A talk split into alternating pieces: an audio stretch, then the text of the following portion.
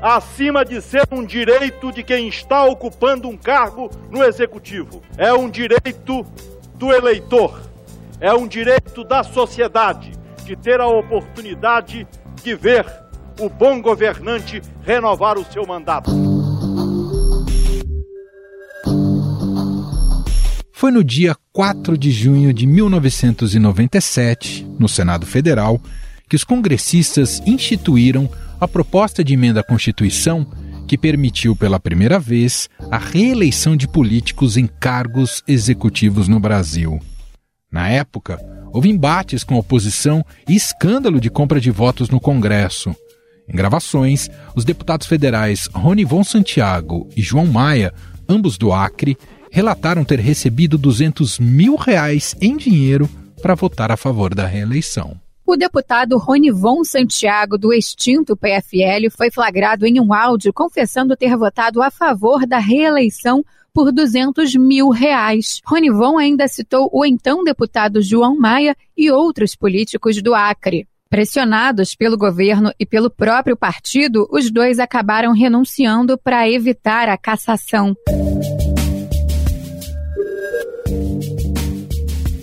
O então Procurador-Geral da República, Geraldo Brindeiro, rejeitou os pedidos para que uma denúncia contra Fernando Henrique Cardoso fosse apresentada ao Supremo Tribunal Federal.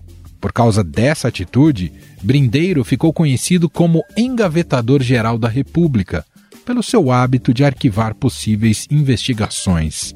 Fernando Henrique sempre negou o esquema.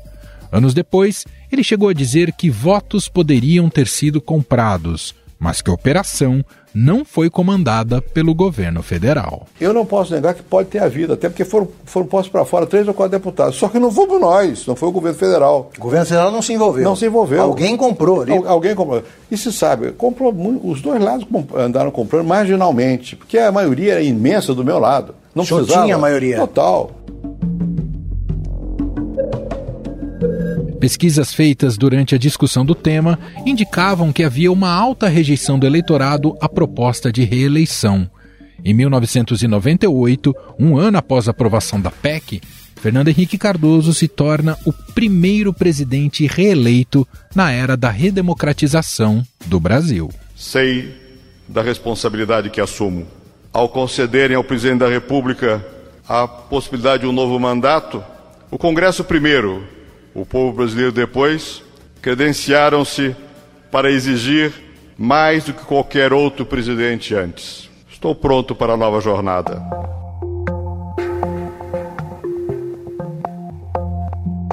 Já naqueles tempos, os críticos repudiavam a proposta de alteração, prevendo os riscos de abuso do uso da máquina pública para promover sua permanência no cargo. Passados mais de 20 anos, o próprio Fernando Henrique chegou a dizer que a mudança foi um erro de sua parte. FHC considera a reeleição um erro histórico. Em artigo publicado no Estadão, Fernando Henrique Cardoso afirma ainda: cabe aqui um meia-culpa, permiti e por fim aceitei o Instituto da Reeleição. Verdade que, ainda no primeiro mandato, fiz um discurso no Itamaraty anunciando que as trevas se aproximavam.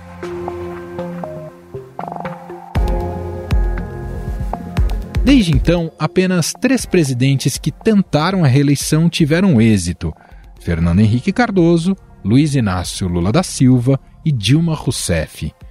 Todos foram acusados por adversários de abuso da máquina pública. Em 2006, o então candidato Geraldo Alckmin acusou o rival de Lula, com quem divide a presidência hoje em dia, de liberar recursos para estados com fim eleitoreiro. Os brasileiros estão vacinados contra o modelo lulopetista de confundir para dividir, de iludir para reinar.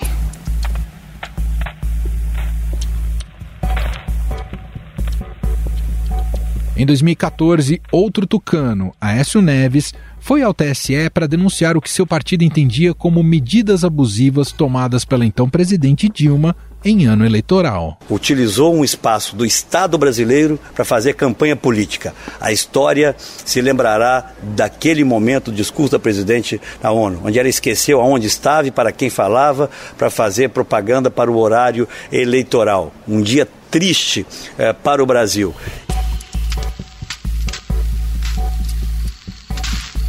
O primeiro presidente brasileiro a não conseguir se reeleger foi Jair Bolsonaro, que resolveu culpar as urnas por sua derrota.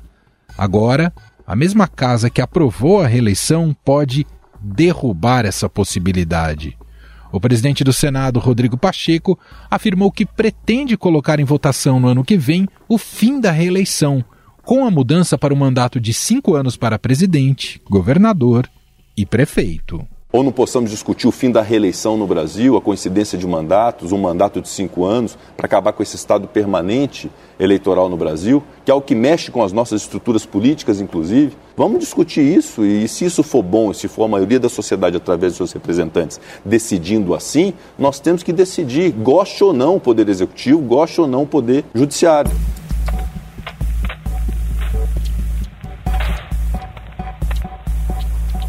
Ainda segundo Pacheco, a medida não serviria para a eleição de 2026, quando o presidente Lula pode, por exemplo, tentar se reeleger. Em 2016, a Comissão de Constituição e Justiça do Senado chegou a aprovar o fim da reeleição para os cargos do Executivo, mas a medida ainda não foi a plenário. De acordo com o texto, o presidente da República, governadores e prefeitos ficarão inelegíveis para os mesmos cargos no período imediatamente após o fim do mandato.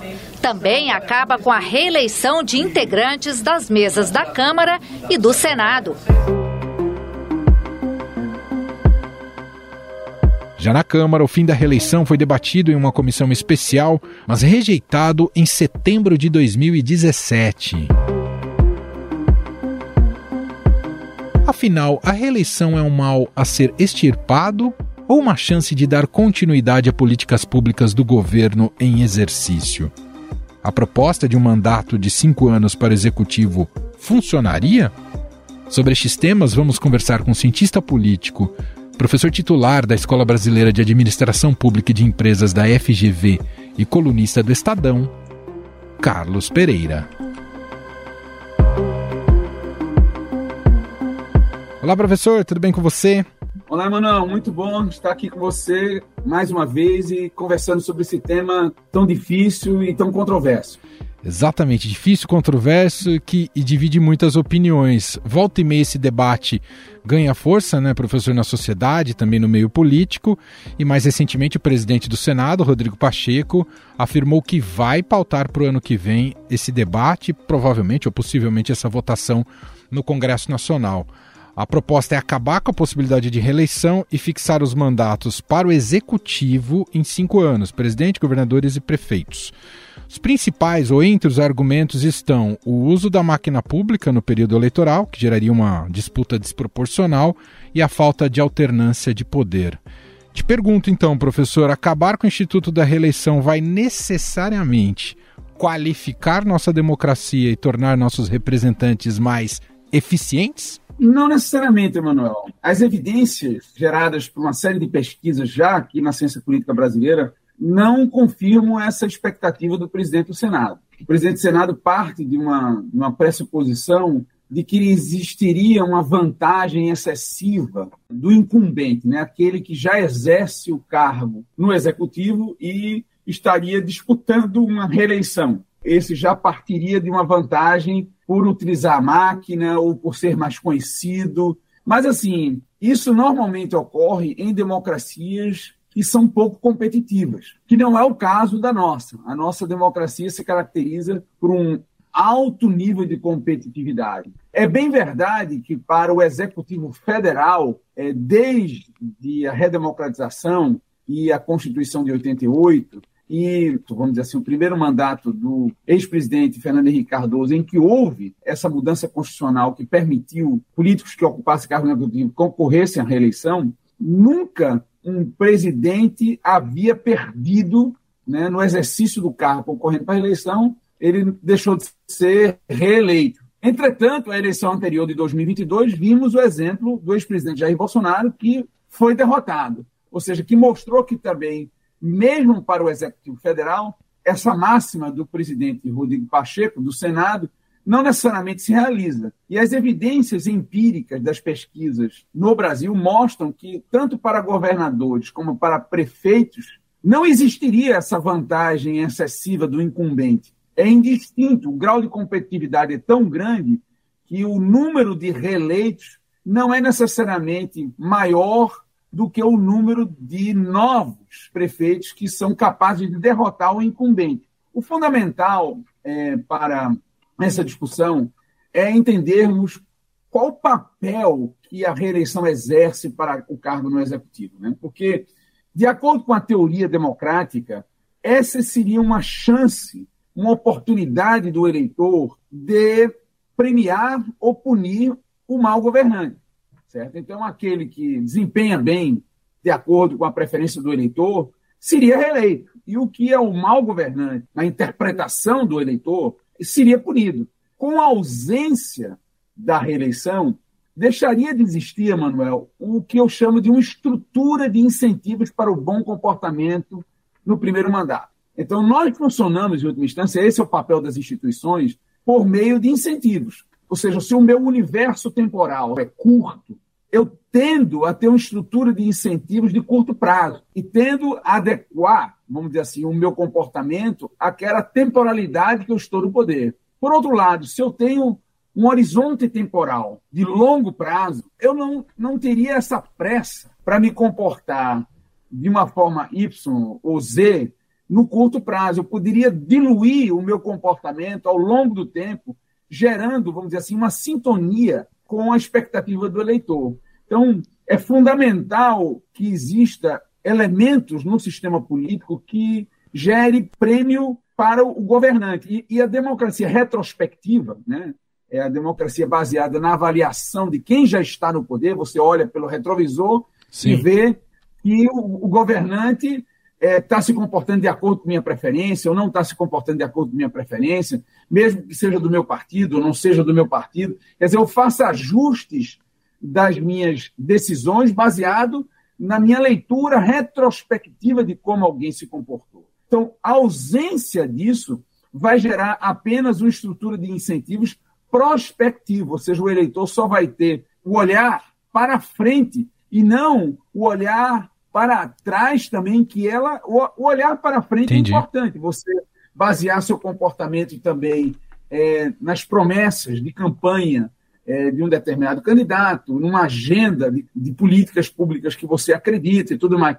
Mas é da combinação desse olhar retrospectivo com o olhar prospectivo que a democracia pode ser exercida na sua plenitude a partir da observação do eleitor a reeleição permite essa aproximação, esse mecanismo que a literatura de ciência política chama de accountability, né? É, de você premiar pelo desempenho, de você controlar pelo desempenho. Accountability é você observar aquele que merece ser reeleito, eu vou votar nele, aquele que não merece, eu não vou votar. A perda desse instrumento significa que a democracia vai ficar capenga, vai ficar sem esse mecanismo de accountability. Muito interessante isso. Vou até aproveitar esse gancho, porque muitas vezes o Instituto da Reeleição é colocado como um, um tabu, ou como uma tábua de diferença absurda para a democracia, e até nessa linha da retrospectiva, talvez a, a grande reflexão não seria o durante, como é que a gente observa o mandato de, de qualquer representante ao longo dos seus quatro anos e o que, que a gente faz para fortalecer essa democracia ao longo e só não ficar pensando na reta de chegada, na linha de chegada, professor? Eu não me incomodo muito, Emanuel, de ter um político que fique preocupado com a próxima eleição. Porque quanto mais preocupado ele estiver, mais ele vai levar em consideração a preferência do eleitor. Isso se chama democracia, certo? Quando o cara não tem no seu horizonte um momento de check, um momento de avaliação. A reeleição é um momento de avaliação do desempenho do, do incumbente. Quando ele não tem esse momento, ele fica mais despreocupado e mais livre para desalinhar da preferência do eleitor. Então, a reeleição é justamente um elemento que faz com que o governante não durma tranquilo precisando estar o tempo inteiro atento e vigilante para ver se o seu comportamento, se o seu desempenho durante o mandato, como você enfatizou, está consistente com as expectativas do eleitor. Sem esse instrumento, o governante provavelmente vai dormir tranquilo. E o pior para o eleitor, Emanuel, é quando o governante dorme tranquilo. É importantíssimo termos governantes com insônia. E a insônia é gerada pela reeleição. Então, políticos que não são ambiciosos, que não têm a reeleição como objetivo, se desconectam do eleitor. É, esse é um verdadeiro mito do presidente do Senado, acreditar que o fato do governante não governar tendo a reeleição e a preocupação eleitoral como um problema, isso geraria melhor governo. Pelo contrário, o bom governo ele é gerado da ansiedade, da preocupação, do risco. A democracia se caracteriza fundamentalmente pela incerteza. Né? A incerteza talvez seja o principal elemento do jogo democrático. A incerteza de quem será o vencedor. Quanto mais incerto é o jogo, mais democrático é esse jogo. Quando eu tenho certeza ou uma probabilidade muito grande que o candidato A será o vencedor, esse jogo ele fica menos competitivo. É dessa incerteza, dessa dúvida, que vai fazer com que esse cara trabalhe vai fazer com que esse cara encaminhe e implemente políticas públicas de boa qualidade. Então, se eu retiro esse elemento, eu retiro a estrutura de incentivos para o bom comportamento. Sem contar, professor, que há um certo grau de, eu diria, de cinismo em quem diz que quem está no cargo é, trabalha para manutenção no poder, eu não conheço grupo político que não esteja no poder para se manter no poder e não ter vantagens ao final de, de um mandato. Quem diz isso ou não conhece a política ou está sonhando, não é, professor? Essa é a ideia de que é, o exercício da política, tendo o poder como alvo, seria uma coisa ruim, seria uma coisa suja, seria uma coisa a ser repelida, o que é uma grande ingenuidade. E o principal desdobramento desse tipo de, de racionalidade é, vamos dizer assim, maximizar a imagem de que o novo é melhor. Alguém que não tem experiência é melhor. Alguém que não é um político profissional é melhor. Ou seja, você atribui um valor positivo ao novo. E as pesquisas empíricas, principalmente baseadas no caso americano, sugerem, não para o executivo, mas para o legislativo, mas a gente pode usar esse, esse mesmo paralelo, ele mostra que assembleias legislativas estaduais nos Estados Unidos, que tem grande renovação, ou seja, a taxa de reeleição é baixa, diminuem a taxa de aprovação de novas legislações. Então, não é necessariamente a chegada de um novo legislador no legislativo que vai aumentar a efetividade desse legislativo. Quer dizer, porque o político experiente, é o político profissional, ele já sabe o procedimento, já sabe a norma, já sabe o caminho das pedras, é, utiliza essa experiência acumulada ao longo de mandatos sucessivos para aprovar políticas de melhor qualidade. Então, necessariamente, o novo não geraria melhor qualidade. Obviamente que existem políticos é, com muitos mandatos que têm uma performance, tanto no legislativo como no executivo, ruins. Mas é justamente a oportunidade que o eleitor tem de puni-los que essa suposta reforma constitucional iria retirar. Então, a gente também tem, mano, uma, uma vontade muito grande de ficar fazendo mudança o tempo todo nas regras, achando que, que as coisas não funcionam bem, se cria uma panaceia de que é o problema do político profissional, é o problema do cara que só maximiza o poder. Então, é, é fundamental a gente dar tempo. A, a democracia brasileira é uma democracia relativamente jovem. É preciso ter experiências sucessivas diante de uma determinada regra para que ela se consolide, para que ela se institucionalize, para que ela se incorpore no dia a dia dos eleitores e dos políticos. Então, se a gente fica o tempo todo mudando as regras, a gente cria instabilidade, a gente cria, vamos dizer assim, novos padrões de comportamento e que dificulta a própria interpretação do eleitor sobre como o jogo funciona. Uhum. Então, essa, essa vontade excessiva de mudar, ela traz também efeitos perversos, porque a gente tem que imaginar é, se o jogo ele, ele gera determinados equilíbrios. Será que o fato é, de um determinado governo é, ser incompetente ou ser corrupto, não se comportar de acordo com as suas promessas de campanha, isso é um problema da reeleição? É isso que a gente tem que é se questionar. É esse que é o problema que a gente é, tem que se Que mecanismos não estão funcionando ao longo do mandato que são é, possíveis de serem aplicados para punir maus governantes, órgãos de controle, denúncias na imprensa, enfim, mil, mil meios via democracia que possam também puni-lo ao longo do mandato, não é, professor? Exatamente. Eu acho que a, a principal sinalização de um governo que não teme, ele amarrar suas próprias mãos, né? criar mecanismos que outros vem, tenham capacidade de constrangê-lo, de checar, de checá-lo. Né? Quando a gente perde esses mecanismos, a gente dá graus maiores de liberdade para desvios, para comportamentos desviantes.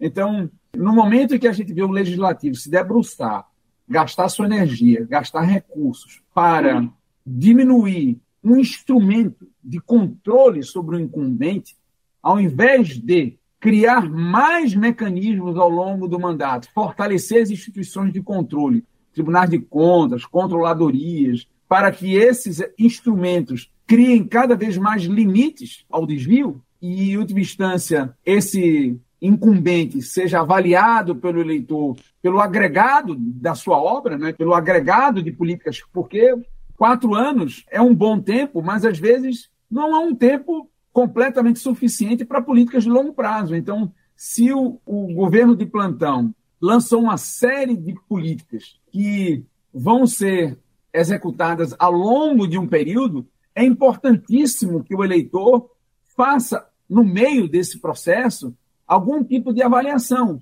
para saber se aquele político, a partir desse, das informações geradas pelos órgãos de controle, pela imprensa, pela mídia, é, pela oposição, pela competição, se esse cara merece ou não continuidade no poder, ou se de repente vamos apostar numa alternativa. Para a gente fechar, quero te ouvir se essa atitude do Rodrigo Pacheco é mais um, do ponto de vista contextual agora, se é mais um passo relacionado ao protagonismo que tem tido o Congresso Nacional, né, seja nas disputas legítimas, por sinal, mas nas disputas, por exemplo, para conduzir parte do orçamento, pra, na maneira como tem constrangido o próprio judiciário nas disputas que tem tido com o STF, e que se esse seria mais um passo agora que miraria o executivo, lembrando que ele também tem prometido mexer na questão do, dos mandatos dos ministros do Supremo, se esse é mais um passo nesse sentido do Congresso empoderado atualmente no país.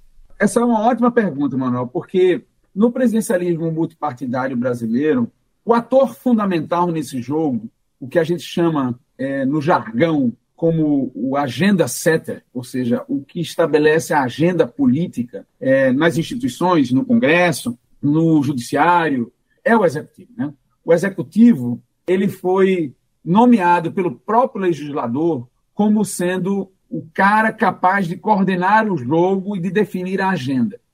Esse fenômeno que você identificou muito bem, é, de um protagonismo é, cada vez maior do legislativo em relação ao executivo, ele tem ocorrido porque o executivo deixou de exercer esse papel. Então, desde o governo, o segundo mandato da ex-presidente Dilma Rousseff, que numa situação muito vulnerável para ex-presidente, já próximo das discussões do impeachment, existia uma demanda do legislador para tornar as emendas individuais impositivas, obrigatórias de execução, as emendas individuais dos parlamentares no orçamento anual, obrigatórias.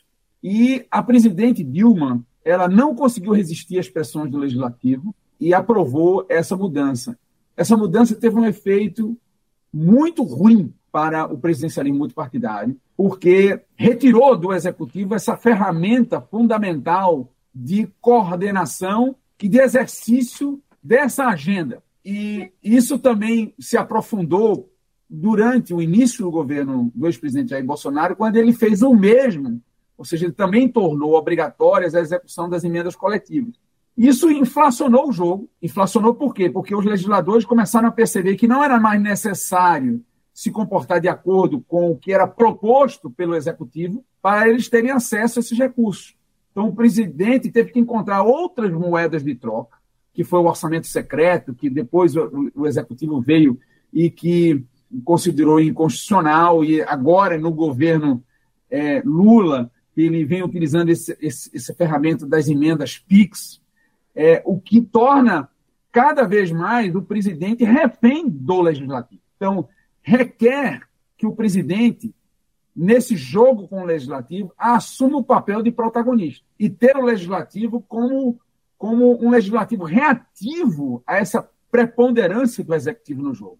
Um legislativo preponderante num ambiente multipartidário como o brasileiro gera desequilíbrio. Muita gente não compreende isso, porque observa o legislativo proativo como o pleno exercício de uma democracia representativa. Mas isso só gera bom governo, Manuel, num ambiente bipartidário, num ambiente em que os partidos sejam muito fortes na sociedade, que não é o caso do, do Brasil. Os partidos no Brasil são muito frágeis. É, o eleitor não vota em partidos aqui. Cada vez mais o voto na legenda no Brasil tem diminuído. Os partidos são muito frágeis na esfera eleitoral. As conexões dos políticos com os partidos obedecem muito mais uma lógica pragmática do que uma lógica programática ideológica. Não tem nada, nenhum problema necessariamente nesse jogo se o presidente exerce o papel de protagonista e de coordenador disso.